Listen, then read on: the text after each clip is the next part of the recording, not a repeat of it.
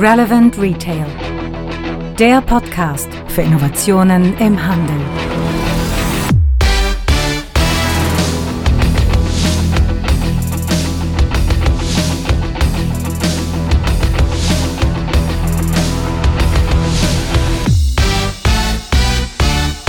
Und damit sind wir bei Folge 48 unseres Retail Innovation Radios. Herzlich willkommen. Mein Name ist Frank Rehme und ich kümmere mich seit vielen Jahren um das Thema Innovation im Handel. Schauen wir mal heute, was gibt es denn für Themen?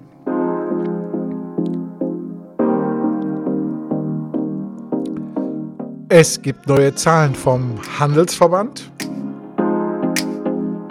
Dann ein paar Infos über Zahlen per Smartphone. Wo wir schon mal beim Thema Bezahlen sind, gibt es auch noch mal etwas von Amazon und wie wird eigentlich zukünftig in den Amazon Go Stores bezahlt. Dann geben wir mal einen Überblick, wie eigentlich Kreditkartenzahlung funktioniert. Dann berichten wir über das interessanteste Kaufhaus der Welt und über die Umkleide der Zukunft. Ja, wir suchen dann auch noch mal ein neues Handelskonzept. Blicken noch mal über die Termine.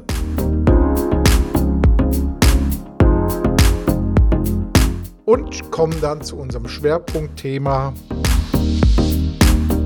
künstliche Intelligenz im Handeln.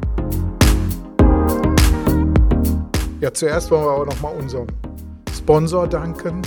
Payback unterstützt hier unsere Folgen und dafür sagen wir an dieser Stelle nochmal vielen herzlichen Dank an den Loyalty Provider Nummer 1 hier in Deutschland. Aber zuerst gibt es einen Geburtstag zu feiern. Und da wir ja Retailer sind, gratulieren wir mal mit dem Geburtstagsgruß der Branche. Du hast also heute Geburtstag. Deshalb sind alle so gut drauf. Du bist ein sehr, sehr geiles, ein super geiles Geburtstagskind. Du hast mich nicht eingeladen. Du hast mich wirklich nicht eingeladen. Schade eigentlich. Ich hatte ein sehr geiles Geschenk für dich. Das war natürlich ein Scherz. Du bist sehr geil. Du bist aktuell in einem sehr geilen Alter. Du bist ja, und in diesem geilen Alter ist der Handelsverband Deutschland, der wird nämlich jetzt 100 Jahre alt. Und von dieser Stelle aus nochmal aller herzlichen Glückwunsch an den Handelsverband Deutschland zu diesem tollen Jubiläum. Und sicherlich auch noch auf die nächsten 100 Jahre. Wir drücken alle Daumen. Macht euer Business so weiter wie bisher. Und wir freuen uns auf jegliche Zusammenarbeit in Zukunft.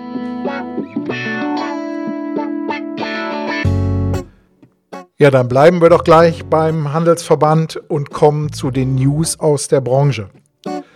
Der Handelsverband hatte seine Frühjahrspressekonferenz und daraus gebe ich jetzt mal eine Zusammenfassung, was denn dort insgesamt announced wurde.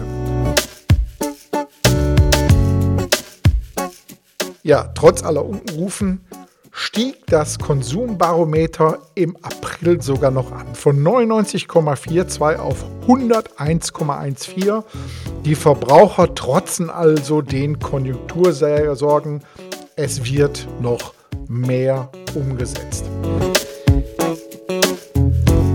Die Stimmung im Einzelhandel allerdings trübt sich etwas ein, komischerweise, obwohl eigentlich der Konsument das ganze Thema viel positiver sieht.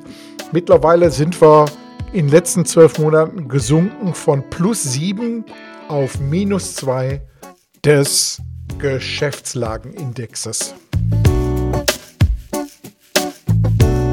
Ja, und als ein Ergebnis lassen auch die Umsatzerwartungen nach. Im Jahre 2019 erwarten 35 Prozent, dass Umsätze unter dem Vorjahr liegen werden.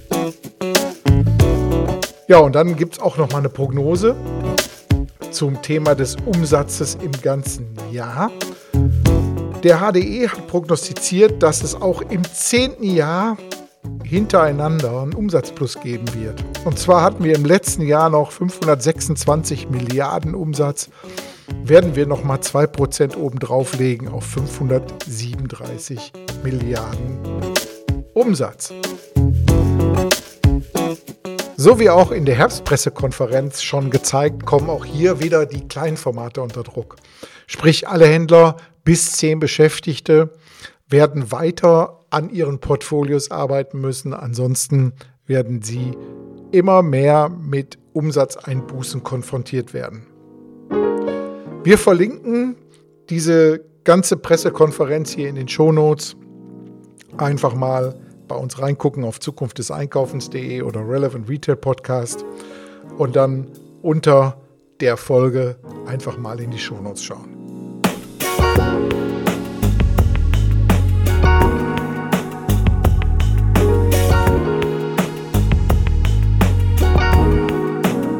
Kommen wir zum nächsten Thema. Mobile Payment. Und zwar gibt es eine neue Studie von PricewaterhouseCoopers zum Thema Bezahlen per Smartphone. Und eins der Ergebnisse ist, dass deutsche Verbraucher seltener per Smartphone bezahlen als ihre europäischen Nachbarn. Wer hätte das gedacht? Aber Mobile Payment ist auf dem Vormarsch, zumindest bei den Jüngeren. 25% der Deutschen nutzen Mobile Payment, also meine Wirklichkeit, wenn ich in den Stores unterwegs bin und sehe, wie Menschen da bezahlen, ist eigentlich eine ganz andere. Für mich äh, ist in der Beobachtung immer noch das Mobile Payment zwar steigend, aber immer noch eher die Ausnahme ist, merke ich immer, wenn ich entweder mit der Smartwatch oder mit dem Smartphone bezahlen möchte. Ja, 57 Prozent der Bundesbürger wollen ihre Zahlung in fünf Jahren mobil abwickeln. Also der gute Wille ist schon da. Aber 77 Prozent haben Sorgen, dass ihr Smartphone gestohlen und mit Mobile Payment Missbrauch getrieben werden kann. Aber 59 Prozent sind der Meinung, dass Mobile Payment ihren Einkauf erleichtert und wir verlinken auch diese Studie hier in den Show Notes. Da kann sich jeder, der sich für dieses Thema interessiert, gerne mal reinschauen.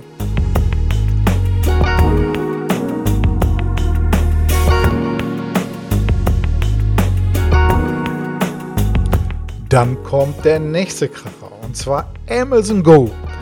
Wir erinnern uns, einer dieser sogenannten Grab-and-Go-Stores, also man nimmt sich nur seine Sachen und geht raus absolut keine Kassen. Man registriert sich vorne mit seinem Smartphone. Wir haben öfters schon darüber berichtet. Und nimmt seine Artikel aus dem Regal und wird automatisch erkannt, was man in seinen Einkaufskorb getan hat und geht einfach raus und alles wird über die App abgerechnet. Und Amazon Go, der Store ohne Kassen, will in Zukunft Cash akzeptieren. Und da gab es einen Sprecher, ähm, genau, Name hat man da nicht genannt in einem Bericht von Grocery Dive. Und da geht es darum, dass man sagt, okay, wir haben uns äh, darauf geeinigt, dass wir auch Cash akzeptieren müssen. Für den Kunden wird sich nicht viel ändern, außer dass er am Ende vom Store nochmal in einem Zahlautomaten Geld reinwirft und sein Wechselgeld bekommt und dann wieder gehen kann. Also man sieht, trotz aller Automatismen und trotz aller künstlichen Intelligenz ist manchmal das, was man unter Haptik versteht, auch beim Bezahlen, noch dem Kunden noch gewünscht. Wer hätte das gedacht?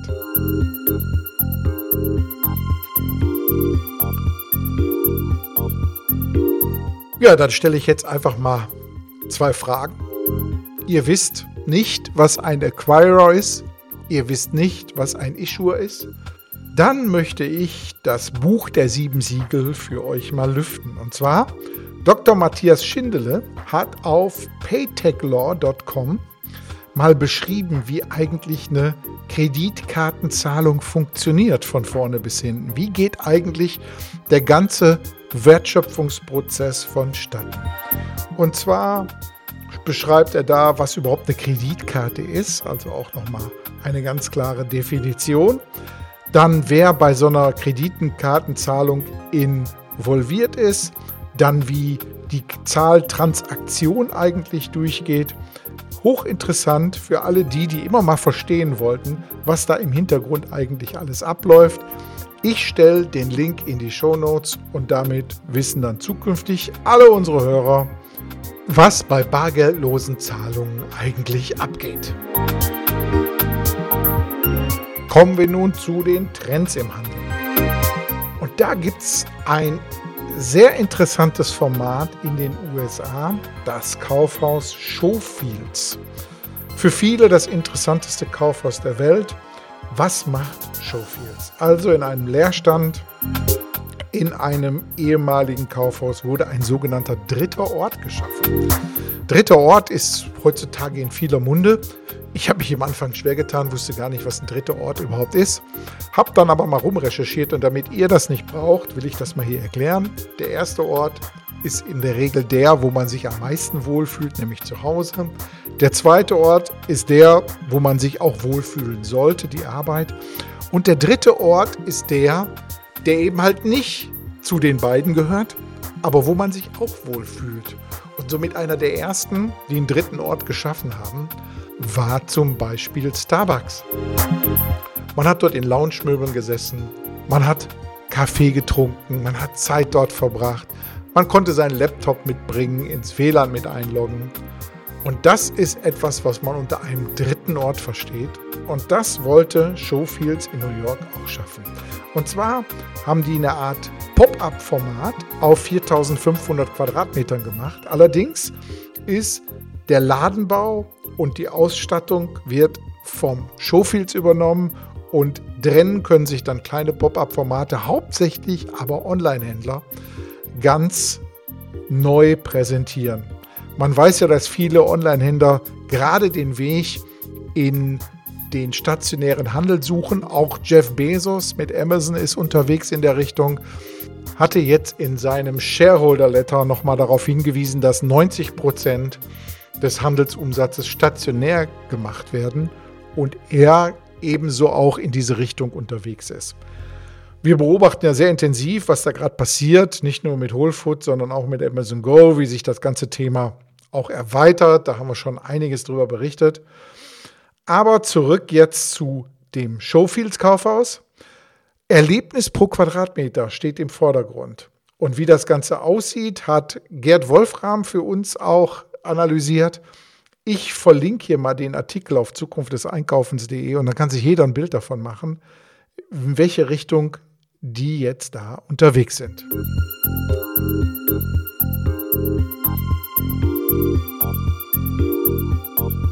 So, und dann kommen wir zu einem Thema, das uns ja schon lange am Herzen liegt. Und zwar das Thema, wer ist eigentlich im Fashion-Bereich der beste Verkäufer? Und wir haben festgestellt, dass der beste Verkäufer ein Raum ist, nämlich die Umkleidekabine.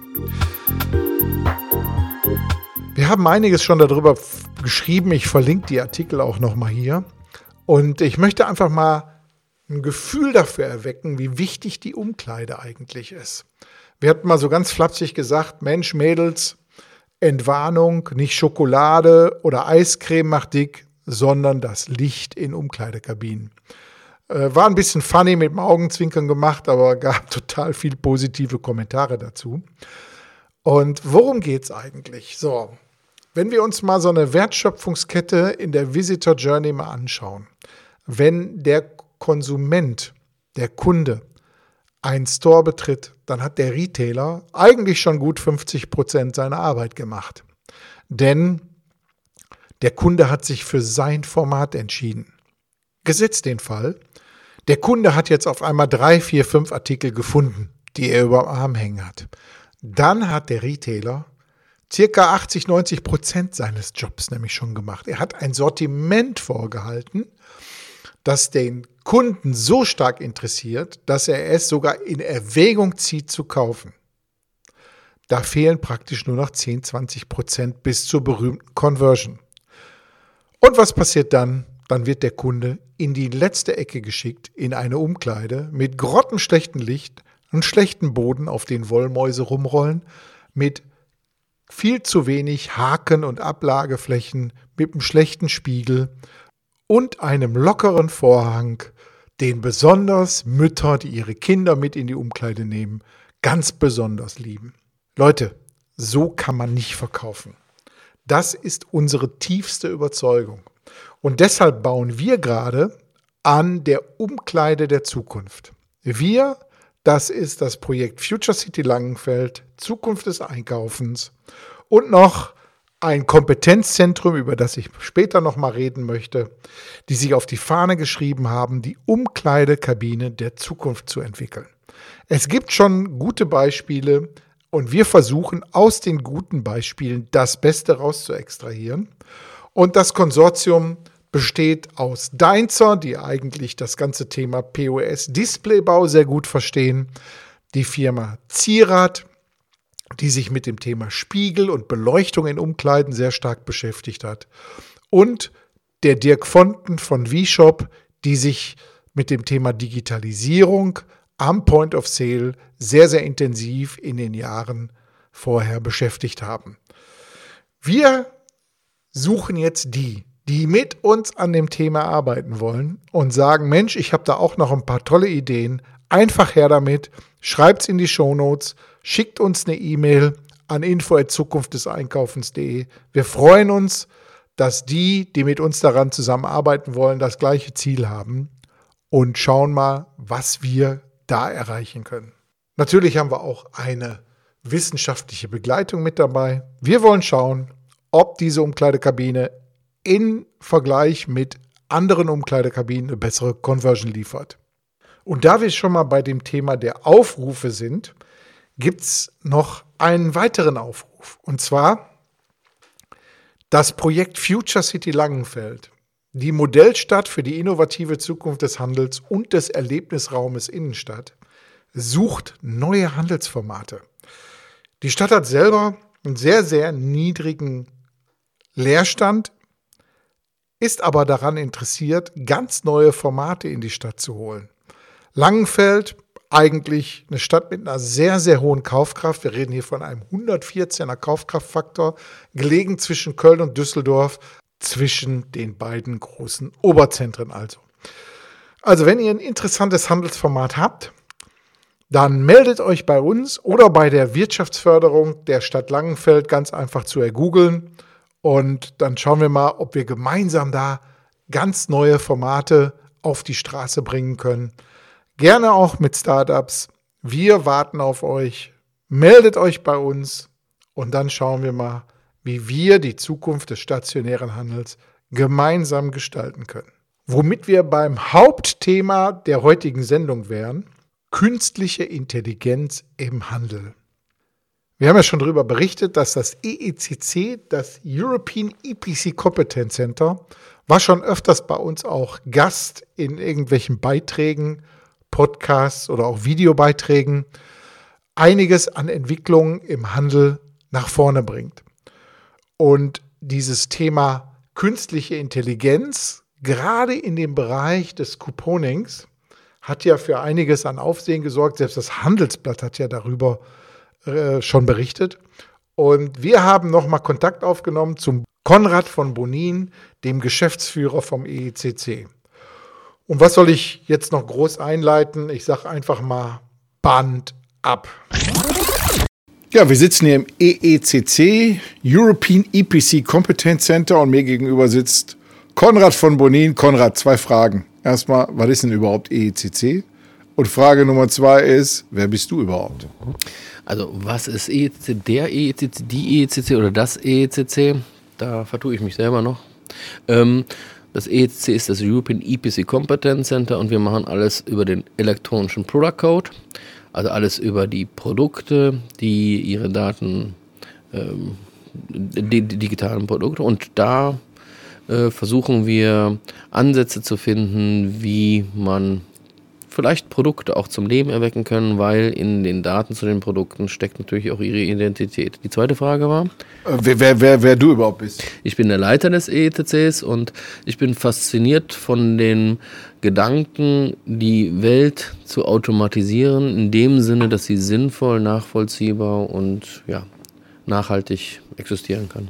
So, wir sind ja jetzt hier am Rande der Blockchain Night. Ne? Das ist ja eine. mittendrin sogar. Hm? Ja, genau. Und, und äh, du bist ja, das ist ja eine Serie von Veranstaltungen, die ihr macht. Vielleicht für die Hörer mal interessant, die sich dafür interessieren und gerne auch kommen würden. Worum geht es in der Blockchain Night? Wie kam die Idee zustande?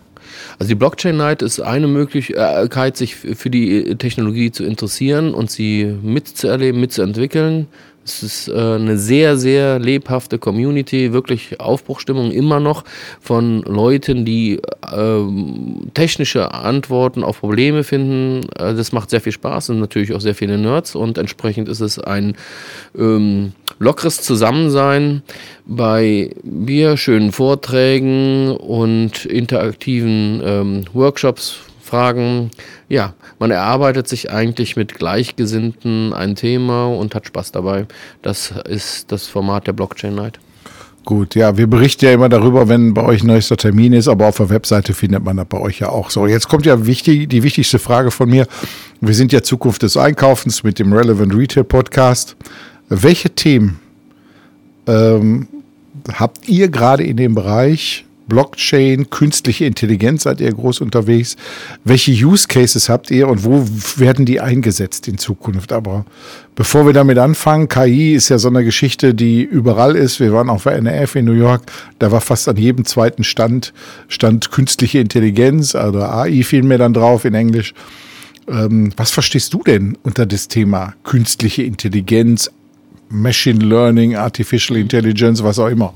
Genau, das ist auch die richtige Frage. Ähm, eigentlich äh, würde ich sagen, KI ist das, was wir immer gemacht haben. Früher haben wir das Analytics und selbstlernende Prozesse genannt. Ähm, ähm, Im Prinzip ähm, geht es darum, aus Daten was zu lernen und dass sie das möglichst selbstständig machen, weil wir das normalerweise früher als Menschen gemacht haben und dann eine Maschine äh, eingetickert haben, war das früher äh, keine künstliche Intelligenz und weil die Maschinen das jetzt ein bisschen selber machen, ist es vielleicht eine künstliche Intelligenz. Konkret bedeutet das aber, dass wir, wenn wir äh, Supply Chain Prozesse zum Beispiel betrachten, dann, äh, dass wir, wenn wir die steuern, dass wir die vielleicht in Zukunft nach Ähnlichkeiten äh, steuern können. Ein Beispiel wäre zum Beispiel Schwarmintelligenz, wenn irgendwie alle Produkte sich in eine Richtung bewegen, na, dann wird das schon ein sinnvoller Weg sein. Ob das motiviert ist durch einen billigen Preis, durch ein gutes Angebot, durch eine neue Kundschaft und so weiter, dann ähm,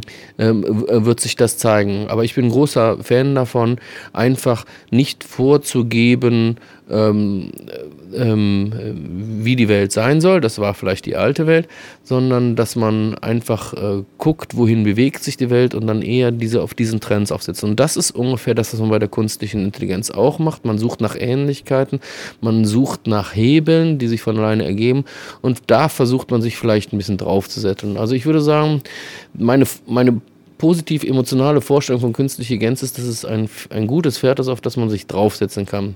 Und als Buzzword kann man das natürlich jetzt auch noch höhnisch über, übertragen und sagen, ich setze mich auf ein Marketingpferd, aber eigentlich meinen wir die Sache, die wir seit langem machen. Willst du noch mehr wissen darüber? Nee, ich habe ja mal eine Frage, weil oft sehe ich, dass über künstliche Intelligenz gesprochen wird. Ja. Aber man meint eigentlich Algorithmen, die irgendwann mal programmiert wurden. Künstliche Intelligenz ist ja für mich so dieses Thema, dass ich aus n verschiedenen Datenquellen Informationen, die ich, äh, in denen ich ein Muster erkenne, zu einer komplett neuen Information äh, generieren kann. Ist das so eine Geschichte, wo ich da falsch, richtig liege? Fragen wir mal den Experten wieder. Nein, Algorithmen ist natürlich richtig komplett neu, ist vielleicht äh, nicht richtig hin. Müsste man wieder äh, speziell ähm, betrachten. Ich breche es mal ein bisschen auf die sachliche Ebene runter, nachdem ich das mal eben ein bisschen emotional erläutert habe. Am, am Ende des Tages ist es so, dass Maschinen natürlich viel mehr Daten analysieren können als Menschen. Das ist also mal ein Asset auf der Maschinenseite, was wir Menschen nicht haben können. Und natürlich sind die auch verfügbar und schneller da. Also, und so kann man äh, das sortieren. Algorithmen, da wäre ich jetzt noch nicht mehr so bei. Da sind wir Menschen noch intuitiv und sonst mit ganz vielen Möglichkeiten dabei. Da ist der Mensch vielleicht ein bisschen. Und das versucht man in Algorithmen dann halt vielleicht so ein bisschen nachzuwählen. Ich glaube, ein vorurteilsfreier Angang in dieser Sache ist, ähm, die Maschinen können vieles ausprobieren und früher konnten sie das nur starr mit vorgegeben, allen Parametern vorgegeben. Und jetzt sind sie einfach, weil sie viel können, auch variabel unterwegs und sie können das natürlich auch in der Analytik anwenden. Sie können Cases durchspielen. Und je besser die Datenlage ist, das ist das Essentielle, desto besser funktioniert das auch. Und wenn ich dann noch genau definieren kann, was ich suche, dann würde ich sagen, ist das fast sicher auch ein guter Anwendungsfall für KI. Und wir kommen zu dem Thema wirklich eingeengt auf unser Gebiet, weil wir als Vorreiter im EPCS, also so, äh, hauptsächlich eingesetzt im Supply Chain Bereich, aber auch Couponing, sehr, sehr viele Daten haben. Allein eine Million, äh, eine Milliarde ähm, Coupon-Events, die wir analysieren können. Und deswegen sind wir einfach aufgrund dieser Datenquelle sehr interessiert und äh, engagiert, diese zu analysieren. Also im Moment sagt man ja auch zum Beispiel, die Chinesen sind ganz weit vorn, einfach weil sie alles und immer und überall überwachen und weil sie so viele Daten haben. Da würde ich sagen, in dem Bereich Supply Chain und Couponing sind wir das auch vorne, äh, sind wir auch vorne. Ob das alles intelligent ist, was wir dann machen, das wird der Markt beurteilen. So, du hast ja jetzt eine Geschichte gesagt, äh, da haben wir, glaube ich, auch schon mal bei uns drüber geschrieben. Ihr habt ja da auch was veröffentlicht im Handelsblatt, dieses ganze Thema mit dem Couponing. So, und jetzt wollen ja unsere Hörer hören, was sind Anwendungsfälle für so ein Thema? Und da habt ihr ja etwas gemacht, was genau in die, in die richtige Richtung geht. Erklär mal den Anwendungsfall exakt, was ist da passiert? Was mit, ist mit Coupons gemacht worden? Also, Coupons, das sind ja erstmal einfach ähm, irgendwelche Kaufanreize, die ausgespielt werden und die sollen möglichst kundenspezifisch ausgespielt werden. Also, das macht keinen Sinn, ähm, ein Kind eine Flasche Bier anzu ein Coupon für eine Flasche Bier äh, anzubieten. Und was wir machen, ist, dass wir in Echtzeit Daten analysieren können. Und diese Daten sind äh, zum einen welche Coupons sind erfolgreich bei wem zum Beispiel, aber auch echte Kassendaten, äh, also äh, E-Bone-Daten, also Daten, die, äh, wo wirklich jemand eingekauft hat. Und das ist das, was ich eben angesprochen hatte. Das ist eine unverfälschte Datenquelle. Das ist nicht äh, irgendein Datensatz, den man irgendwo kauft, sondern das sind gute Daten. Und gute Daten sprechen auch für gute Ergebnisse. Und äh, wenn wir jetzt in Echtzeit die Coupons sich selber steuern können, wer braucht welchen Coupon, welche Kaufanreiz wirkt bei wem mit hoher Wahrscheinlichkeit, dann ist das evolutionär zu dem, ähm, was wir bis jetzt hatten, dass massenhaft Coupons in der Zeitung ausgeschnitten werden können und irgendjemand trägt sie irgendwo hin. Ja, das ist ja, das ist ja immer so, ähm, den Coupon hast du eh auf dem Küchentisch liegen, wenn du an der Kasse stehst, ne? Den ausgeschnittenen. Aber ihr habt ja auch das Thema elektronisch gemacht, oder? Ja, ja, klar. Ich rede jetzt eigentlich nur von elektronischen Coupons.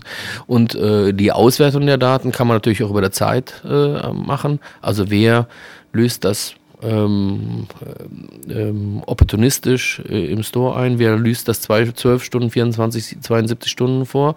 Und wenn ich mit diesen Informationen kann ich natürlich arbeiten. Und ich kann natürlich auch das auf die Person beziehen. Also das läuft hoch effektiv und hoch individualisiert an. Und mein Traum ist, dass es dann auch automatisiert alles abläuft und dass dann das Produkt zum Beispiel auch den nachhaltigsten Weg zum Kunden führt. Also, ja. Jetzt, jetzt, jetzt habe ich ja noch so im Kopf, dass ja, also die Coupons le leben ja letztendlich von der Einlösequote. Darum geht es ja letztendlich. Man will ja die Dinge auch machen, um die Verkaufsförderung hinzukriegen. Das heißt, die müssen auch eingelöst werden. Ich weiß noch aus meiner Zeit, als ich noch äh, Real Future Store gemacht habe, dass wir da so eine Einlösequote von 0,5 Prozent hatten. Mhm. Ne? Habt ihr da schon Ergebnisse, ob die sich äh, weiter nach vorne gebracht hat? Ja, also da gibt es ähm, sind wir in ganz anderen Dimensionen. Wir reden von 1 zu 5 ungefähr. Äh, also von fünf Coupons, die aktiviert werden, werden eingelöst. Das sind aber noch die Zeiten, bevor wir das personalisiert haben. Das steigert sich nochmal ganz deutlich. Die Zahlen werden wir in Kürze vorstellen. Äh, das sind ja auch nicht unsere Zahlen, sondern von, äh, von Real. Deswegen ähm, möchte ich die Zahlen nicht sagen. Aber da gibt es natürlich ganz, ganz klare Indizien, dass ein personalisiert, individualisiert zum richtigen Zeitpunkt ausgespielter Coupon viel nützt. Aber ich will nochmal auf die andere Seite. Das ist immer nur die Beziehung zum Kunden, zum, zu, zum End-User. Ich glaube, die, die Zukunft liegt eigentlich darin, dass die Produkte den Weg zum Kunden finden, dass die Produkte wissen, wer sie sind, dass die Produkte, ich habe eben das Beispiel gebracht, äh, wenn ich eine Wurst, frische Wurst grillen will, dann muss automatisch ein Vorgang losgehen, dass die frische Wurst den Weg zu mir findet. und nicht ich die Wurst suche. Und das kriegen wir, glaube ich, hin. Wir haben super Supply Chain Daten. Wir haben wahnsinnig viele Antriebe. Wie gesagt, Nachhaltigkeit. Wir haben Umverpackung, Verpackung, Verpackung, um, um Umverpackung, um, um Transportverpackung, um Lagerverpackung und so weiter. Das könnten wir uns alles sparen, wenn wir wüssten, ich will eine Wurst grillen und 300 Meter weiter ist ein Bauer, der könnte sie mir liefern, ohne sie, wie früher, den Fisch in eine Zeitung einwickeln, sag ich mal oder in Mehrwegtransportbehälter. Das ist natürlich heute das Ding. Mhm. Das heißt also jetzt ähm, konkret, ich will jetzt die Wurst grillen, bleiben wir mal bei dem, bei dem Beispiel. Mhm. Und äh, wie kann ich A, diesen Wunsch, den muss ich irgendwie weitergeben. Keiner hat ja äh, einen USB-Anschluss am Gehirn, wo der Wunsch direkt ab ausgelesen wird. Und wie ist dann der Weg, dass die Wurst dann zu mir kommt?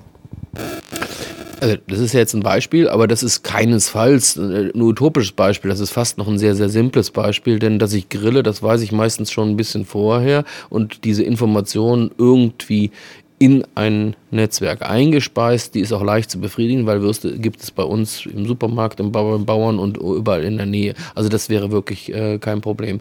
Es gibt eigentlich eher bei gefertigten Produkten, hochspezialisierten Produkten und so weiter Anwendungsfelder.